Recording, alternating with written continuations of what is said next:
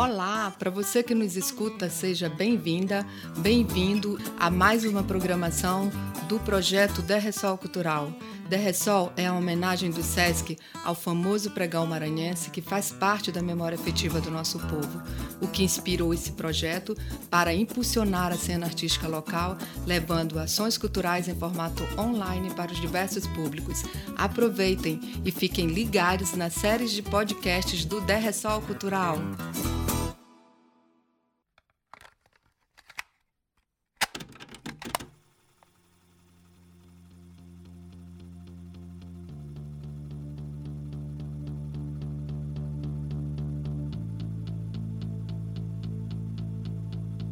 Oi, eu me chamo George Pedrosa, sou realizador de visual e produtor cultural, residente em São Luís do Maranhão. Sou formado pela primeira escola de cinema do estado, vinculada ao IEMA, e graças a ela consegui realizar minhas produções independentes na ilha, todas seguindo a mesma linha, filmes de terror com temática LGBT. Em 2019, tive o projeto do Kelly, Mostra Nacional de Cinema de Gênero, selecionado para um edital local. Se trata de uma mostra de filmes com temática LGBTQ+, todos nunca exibidos em São Luís. No estado do Maranhão, temos apenas dois festivais anuais de cinema e pouca representatividade LGBT entre os selecionados. Então a mostra propõe dar visibilidade para esses filmes que dificilmente chegariam a ser exibidos no estado. O nome do evento é uma homenagem a Kelly da Silva, assassinada em janeiro de 2019, vítima de transfobia.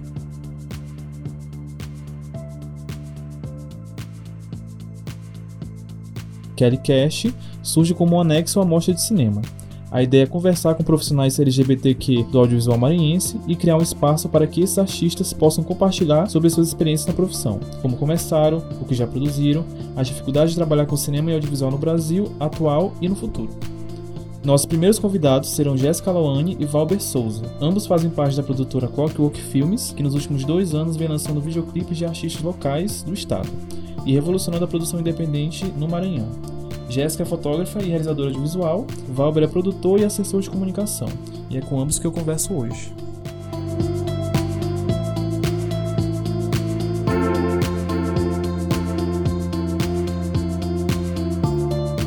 Oi meninos, tudo bem? Tudo bom, Jorge? Tudo bom, e contigo já? Estou bem, sim.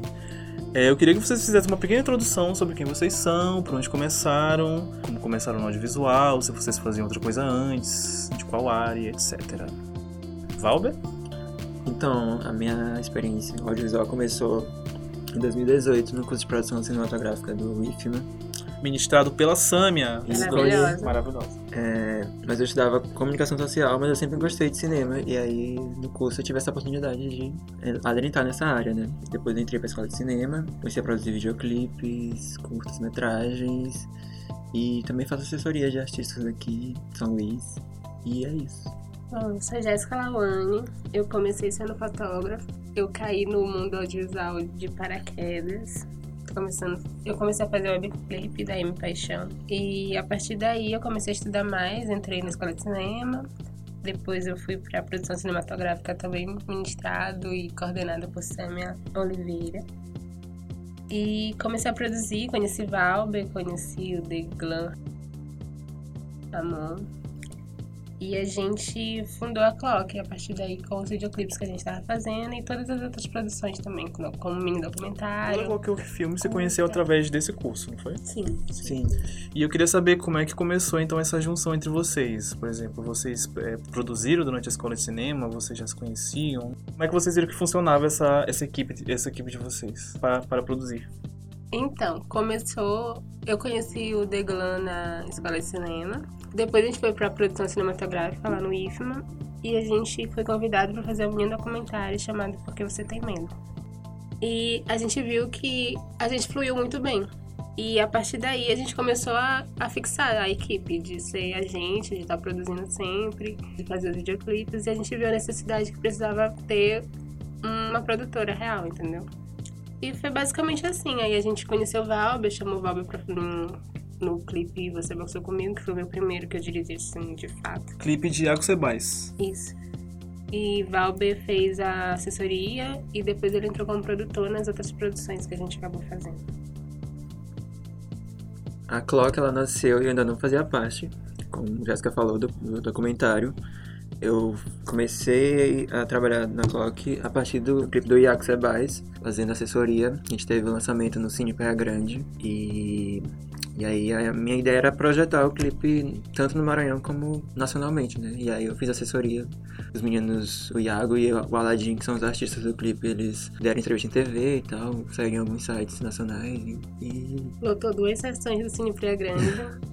Sim, e foi muito bacana, a gente fez essa troca com a galera daqui de São Luís, a galera prestigiou. Era num um feriado, a gente achava que não ia dar certo, que não ia vir ninguém, o São Luís estava parado assim, mas a galera colou e deu duas sessões.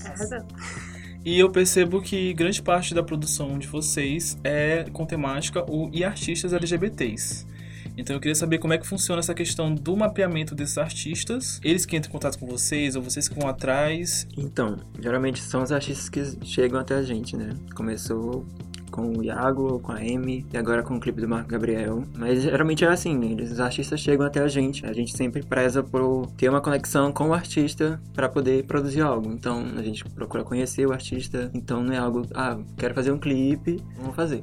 Não é assim. A Tem que estar tá pro... dentro dos nossos ideais também. Sim. Porque, a gente porque é uma produção independente, né? Sim. Sim. Mas também não são só artistas LGBTs que trabalham com a gente, né? A gente também já produziu é, webséries, curtas e comentários que não, não são com a temática LGBT, mas geralmente é, é o que mais a gente faz, né? Mas... Porque o que a gente mais preza na Clock é que os artistas com que a gente trabalha tenha, como o Paulo falou, uma conexão com a gente, no sentido de até ideias pessoais mesmo, sabe? Que role uma troca de que não seja uma coisa só minha, ou só da Clock, ou só do artista, que seja de todo mundo que está envolvido no projeto.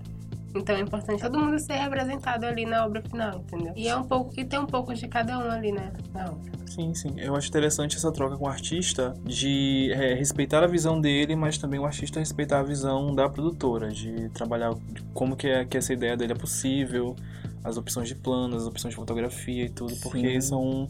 Eu acho muito importante ser 50% 50%, porque o artista, às vezes, ele não pode ter ideia de como funciona uma, uma gravação, como funciona uma, um plano em alguma coisa, e a as pessoas da produtora têm essa ideia e eles podem auxiliar, entendeu? Então eu acho muito interessante quando há essa troca do que, ah, não, nós somos a produtora, nós mandamos, ou eu sou artista e vocês que trabalham para mim.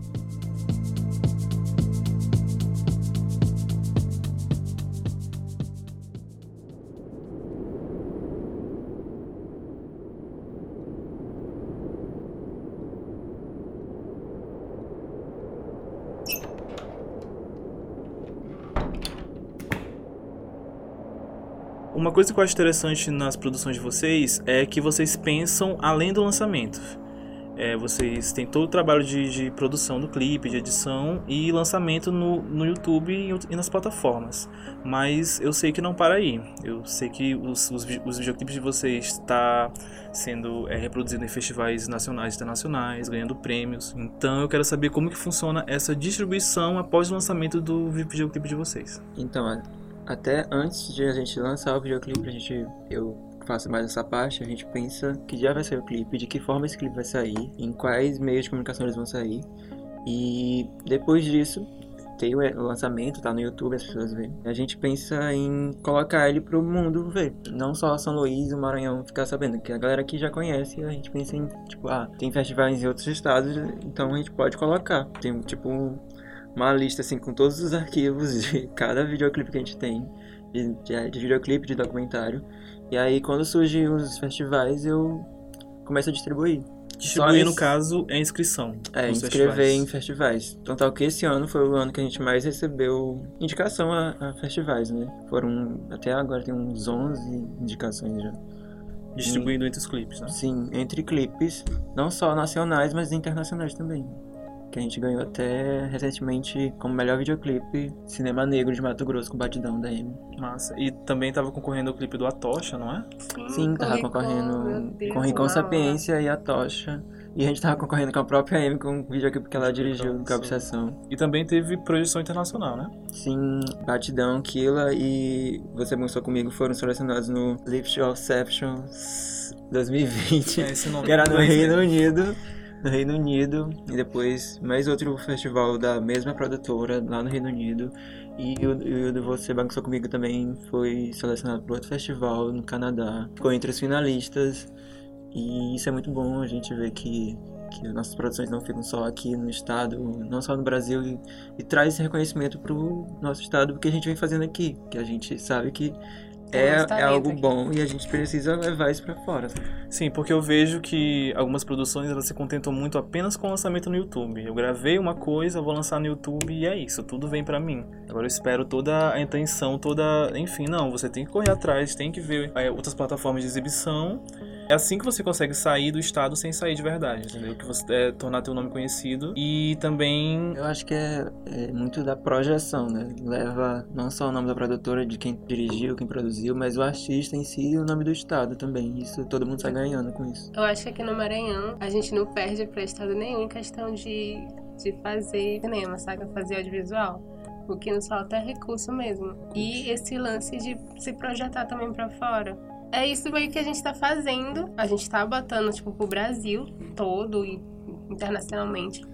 E eu espero muito, do fundo do meu coração, que as outras produções também continuem fazendo isso. Porque a gente tem muito talento aqui, tem muita gente que merece ser reconhecida, e tem gente lá fora que é mediano, enquanto tem gente aqui fora. Mediano que consegue uma grande projeção, mesmo sem nem sempre merecer. Tipo... Pois é, e eles têm recursos e a gente não tem. Sim. Então a gente tem que se organizar aqui para tentar fazer da melhor forma possível de botar o Maranhão mesmo ali no eixo. Porque aqui no Maranhão a gente não tem um fluxo muito grande de editais. E nem de festivais. Nem, nem, de festivais também. Isso meio que nos obriga a trabalhar de forma independente sempre, entendeu? Uhum. É, na maioria das vezes a gente não consegue pagar a equipe acho que é no máximo uma alimentação, alguma coisa básica para trazer um conforto. E também, mas isso de certa forma, entre aspas, aspas enorme. Isso também é, faz com que a gente seja criativo também em, em opções de, de, gravação. Então, às vezes, é uma, uma, um plano, uma fotografia pode sair incrível, assim, uma pessoa, aí alguém de fora assiste, pensa que é uma coisa que tem muito dinheiro ali envolvido, mas não, é uma coisa super simples, ou sei lá, tem milhares de pessoas atrás para fazer com que aquilo dê certo. Então, essa é a nossa realidade. Muita gente não entende isso, entendeu? Muita gente não entende que a gente consegue fazer muito com, sei lá, eu já fiz filme com 300 reais, entendeu? E deu certo de certa forma. Eu não sei como que funciona a produção de vocês, como que você tem captação ou sei lá. Então, a gente tá meio que tentando já sair dessa de, essa guerrilha, né? Que a gente sabe que é difícil a gente fazer dessa forma, mas a gente a gente quer fazer um clipe, a pessoa quer fazer um clipe, a gente procurar gerar, conseguir investimento, patrocínio. patrocínio, os apoios, quem realmente pode colar com a gente poder investir para poder fazer uma coisa direitinho, conseguir pagar a equipe, é, o clipe se pagar em si, a gente conseguir fazer um lançamento legal. Só um pouquinho voltando a esses festivais, esses editais, pode não ter muitos aqui em São Luís, no Maranhão e tal, mas tem fora também que, que recebem projetos do Maranhão, em todos os estados e do Nordeste também. Do Nordeste, então, que assim, enviar para festival, enviar, enviar para edital é só tirar um pouquinho do seu tempo e, e colocar, não é algo difícil assim, as pessoas, ah, como é que você chegar nesses festivais e tal, é destinar o seu tempo a colocar essa produção lá, não só estagnar, lancei vai ficar por lá. Sim, eu acho que precisa também ter é, essa questão da pesquisa sobre é, festivais e, e outros eventos, porque aqui no Maranhão nós temos apenas dois e, e, felizmente eles já começaram a ter mostras de videoclipes, entendeu? É maravilhoso, são incríveis, mas não é só isso, então é importante ter uma projeção de Brasil e até mundo também. Sim.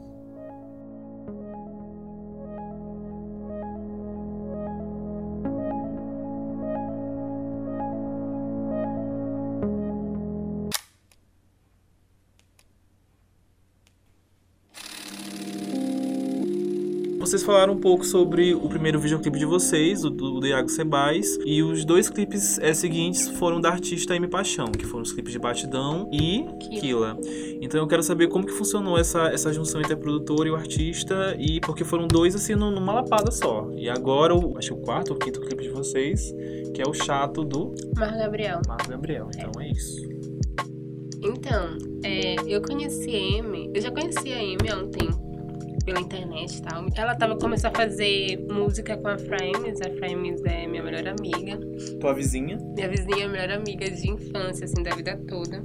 E a Frames me levou pra ir pra um lyric video de Heavis que ia ter. E eu fui, e eu gravei, me botaram lá pra trabalhar. Aí eu gravei o. Nessa época tu trabalhava como fotógrafa, não era? Era. Eu fui mais pra ajudar, não fui nem pra tirar foto, foi pra ajudar mesmo nas coisas. E eu acabei gravando esse lyric com os meninos, com a Frames e com a Amy. Aí ali foi meu primeiro contato pessoal com a Amy. Depois, não demorou muito tempo, ela me chamou pra fazer a capa de Sarrada, a música Sarrada. E ali a gente acabou gravando, tipo, umas cenas da música, do webclip. Só que, do webclip. O webclip eu dirigi, o videoclipe de Sarrafa foi dirigido pelo Johnny Amorim. A gente acabou gravando umas cenas pro webclip e a música ainda nem tava pronta, só tinha o beat. Aí me chamou os bailarinos e dançaram.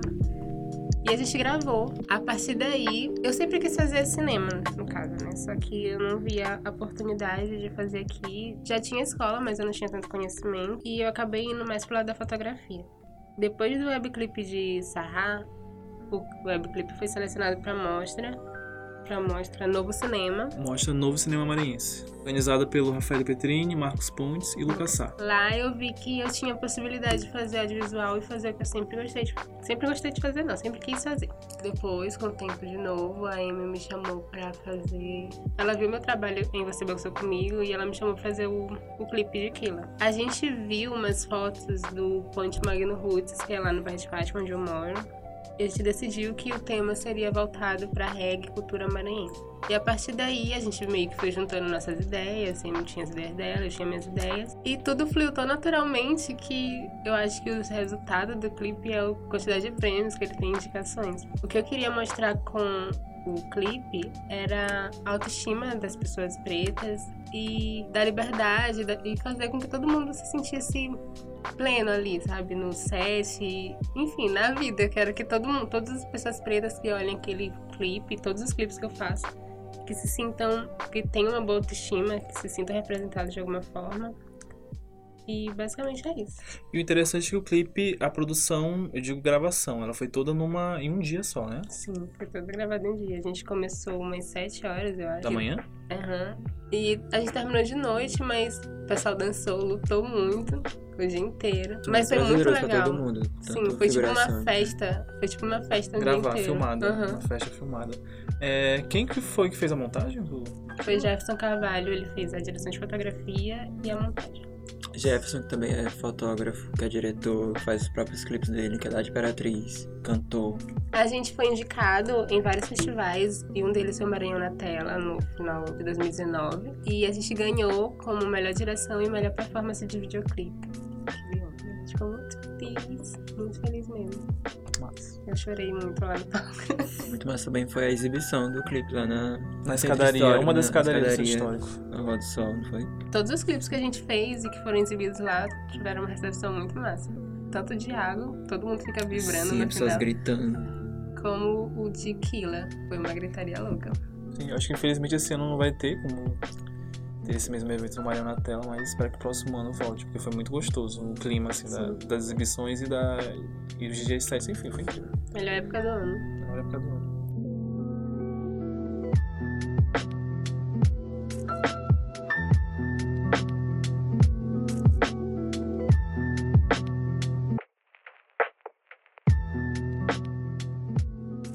E logo em seguida veio o clipe de Batidão, do mesmo artista, M Paixão, então eu quero saber como que esses trabalhos se juntaram, que surgiram quase colados entre um e Então, outro.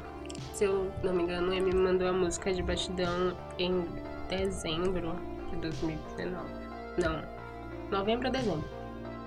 E a gente começou a ouvir e tentar fazer um roteiro. Mas eu e Valber, a gente foi chamado para fazer um documentário no interior do estado. E acabou que toda a pré-produção foi meio que à distância. Aí eu ficava na van escutando a música, tentando criar algum roteiro, tentando falar com o pessoal pra conseguir as coisas aqui meio que online mesmo. E com M também. Teve um momento que eu quase cheguei a desistir porque não tava meio que rolando. A própria Amy também pensou em desistir, porque tipo, a gente faltava, sei lá, poucos dias e a gente. Eu nem sei o que aconteceu, mas a a gente gente. ainda tava no interior. A gente tava no interior. Né? E a Amy ia viajar pra Recife, já Sim, tava com tinha- viagem marcada. Aí só tinha um dia pra gravar. Ou era Aí- aquele dia ou não era. Eu tava pensando em desistir mesmo, só que os próprios próprias pessoas da equipe, como o Ed Ranzini, que fez a direção de fotografia, o Breno Ferreira, que ele não estava na equipe, mas ele me incentivou muito a não desistir. Eles estavam me ajudando mesmo e eles se, se botaram pra, pra fazer mesmo.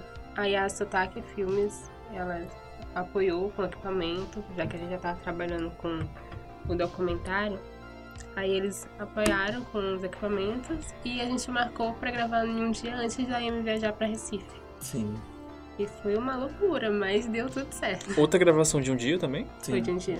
Que é geralmente como a gente produz videoclipes gravados em um dia. Um dia. É, videoclipe é diferente de outros tipos tipo de produção, por exemplo, curta ou longa-metragem, que pode ser gravado em dois, três dias. Acho que pra aproveitar melhor a gravação, acho que o videoclipe é sempre gravado em um dia, no máximo dois, dependendo do projeto. Mas independentezão, sem grana, é tipo um dia mesmo e é isso. Sim.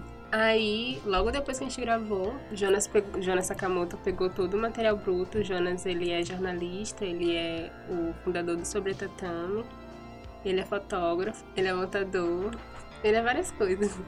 E ele pegou todo esse material bruto e me entregou em 24 horas o primeiro corte do clipe. E eu e Jonas, a gente tem uma conexão muito massa, assim, de, de produção, de trabalhar junto. Tudo que a gente faz flui muito bem. Ele me mandou tudo, aí a gente mandou pra Emma, a gente corrigiu só umas coisas e uma semana depois o clipe tava pronto. E a gente lançou. Aí, aí passando por todo o processo de festival, Sim, prêmios. E continuando com, com Jonas, a gente fluiu tão bem em Batidão que ele acabou pegando a direção de fotografia do videoclipe do Marco Gabriel, Chato, que saiu agora. E foi incrível fazer esse processo com ele porque ele esteve comigo em todo na pré e toda essa mudança interna que aconteceu comigo no processo de criação do clipe do Marco Gabriel. Que inclusive é filmado no teu bairro. Sim, ele foi gravado todo no bairro de Fátima e ali nas redondezas, Bom Milagre, etc. Primeiro começou com um processo que eu tava tendo de retorno pra mim e de aceitar todas as minhas raízes, de estudar muito. Eu comecei a estudar bastante podcast, músicas, vários álbuns. E o Marco já tinha falado comigo sobre a música desde o ano passado. Só que agora a gente teve tempo pra fazer e eu tive essa oportunidade, porque a música também fala do, da nossa vivência eu tive a oportunidade de mostrar isso e me expressar e expressar a vivência de Marco também no videoclipe. E Jonas também, tipo, tem o roteiro é meu e dele, a fotografia dele, ele montou, então foi meio que é meio que um filho nosso, sabe? Eu acho que é o projeto mais pessoal, assim, da, da, da Clockwork teu também, né? Sim, eu acho que é meio que uma biografia mostrando minha área ali, saca? E não só minha, minha e de Marco. E da galera que vive ao redor também. Uhum. O que eu queria passar é da. É o que eu falo, de dar autoestima pro povo. De, teve até no, no dia da gravação umas pessoas falando muito obrigada por a gente estar tá mostrando ela daquela forma, porque o bairro de Fátima é sempre visto como um lugar perigoso, sabe? O bairro de Fátima é muito mais do que isso. Tem bastante gente foda, bastante gente tipo, com o intuito de mudar mesmo, sabe? Então, eu conheci o Marco aqui na escola de cinema. A gente produziu eu, a Paula, a Beatriz e a Camila Soares. Eu conheci o Marco na escola de cinema com a Jéssica na turma de atuação. O Marco fazia parte da turma de atuação, ministrada por Aldo Anúzio. acho que foi uma das melhores experiências que eu tive na escola de cinema, na turma de atuação. Conheci ele, uma galera muito massa, de atores muito massas, então... E agora em 2020 a gente produziu o clipe dele. Tu também tens um projeto paralelo a qualquer Filmes, o audiovisual também, não é? Sim. Que é a Vinagreira Sounds. Sim, eu faço parte do Vinagreira Sounds, que é um projeto de impulsionamento da música maranhense. Então, todos esses artistas que a gente falou aqui, todos eles estão nessa playlist no Spotify, Vinagreira Sounds. Esse projeto tem como objetivo impulsionar a música maranhense em todo o estado, através do Spotify e no Brasil todo. Tá? Que a galera conheça a música maranhense, porque não só esses artistas, mas tem vários outros artistas aqui que produzem e que estão material aqui no Spotify que geralmente as pessoas não conhecem, né? Então é bom ouvir o que é produzido aqui. O interessante da Vinagreira é que ela começou assim, acho que sem muita pretensão pelo Aleph Trovão Sim, com uma playlist do Spotify, só Sim. com artistas maranhenses e eu acho massa que tá tipo crescendo e se indo pra outros cantos. Sim, a playlist surgiu em 2017 com o Aleph Trovão no Twitter, que foi na mesma época assim que começou a produzir videoclipes pop aqui em São Luís, né? E aí ele criou, fez uma playlist no Spotify e colocou no Twitter pra galera sugerir artistas da cidade, do Maranhão. E aí foi crescendo, hoje ela a playlist já tem uns 4 anos aí, por aí. Aí eu faço parte com a Amanda Dumont, que ela faz parte do Sobre o Tatame, ela é cantora, produtora. E com a Ellen Maria, que também é produtora audiovisual aqui. E a gente tinha vários projetos por esse ano, mas com conta da, da Covid a gente deu uma pausa. A gente quer muito fazer um festival do, da Vinagreira com artistas, que seja que fique no, no tem esse circuito, né? Tem o tem o BR 135, tem o Aldeia Guajajaras, mas são todos no final do ano. A gente pensa em fazer algo no primeiro semestre, né? Que se consuma a música maranhense no, e que as pessoas vão prestigiar no começo do ano. Nossa.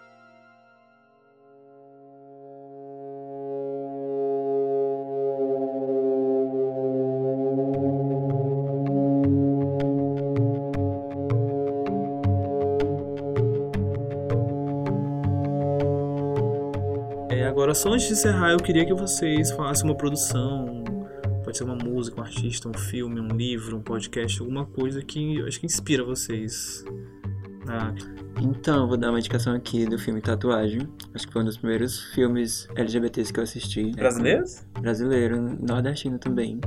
Que é com Jesuíta Barbosa e com Irandi Santos. E eu amo esse filme, então acho que todo mundo deveria assistir. Eu sempre indico ele. E é isso. A minha indicação e o que mais tem me inspirado ultimamente é o projeto Amarelo do Emicida, que tem um álbum que me ajudou muito na produção do clipe do Marco Gabriel. E tem os podcasts, que são vários episódios. Tem um podcast que é chamado A Vida Invisível dele também. Fala sobre espiritualidade, fala sobre ser de quebrada, fala sobre ser negro. Tem toda uma questão mesmo pessoal e espiritual para mim que faz com que eu expresse isso de algumas formas nas minhas produções atuais. E eu super indico para todo mundo que está vivo nessa face da terra que escute Bom, é, eu quero agradecer a vocês dois por terem tirado um tempo para a gente conversar, ter esse bate-papo sobre produção independente, produção LGBT, sobre é, Maranhão, sobre as vivências de vocês. Eu quero muito agradecer, Valbre e Jéssica, novamente. Muito obrigado, gente. Eu que agradeço, Amorim. Obrigada e... por nos ouvir, por ter nos convidado. E eu queria que todo mundo que estivesse escutando que seguisse a Clockwork Filmes, que ficasse ligado nas produções. Qual é o arroba? Arroba Clockwork Filmes. O meu arroba é arroba Cheslawane. E o, e o teu, Valber? E o meu é Valber Souza, com W, 2A no final. A Vinagreira tem arroba? Vinagreira Saúde no Twitter e no Instagram também. Massa. E fiquem ligados nas produções audiovisuais maranhenses, porque tem muita gente foda que merece reconhecimento. Consumam o audiovisual maranhense, artistas maranhenses também. É isso. Muito obrigado a você que nos ouviu e aguarde novos episódios em breve.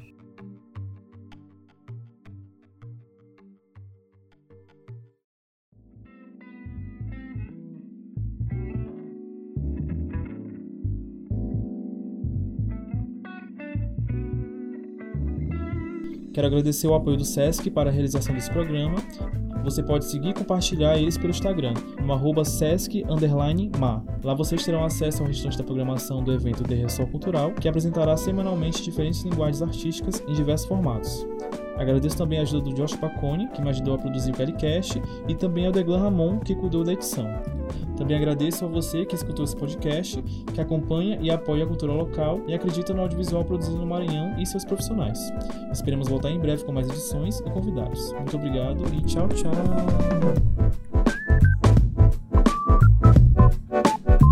Este podcast foi editado.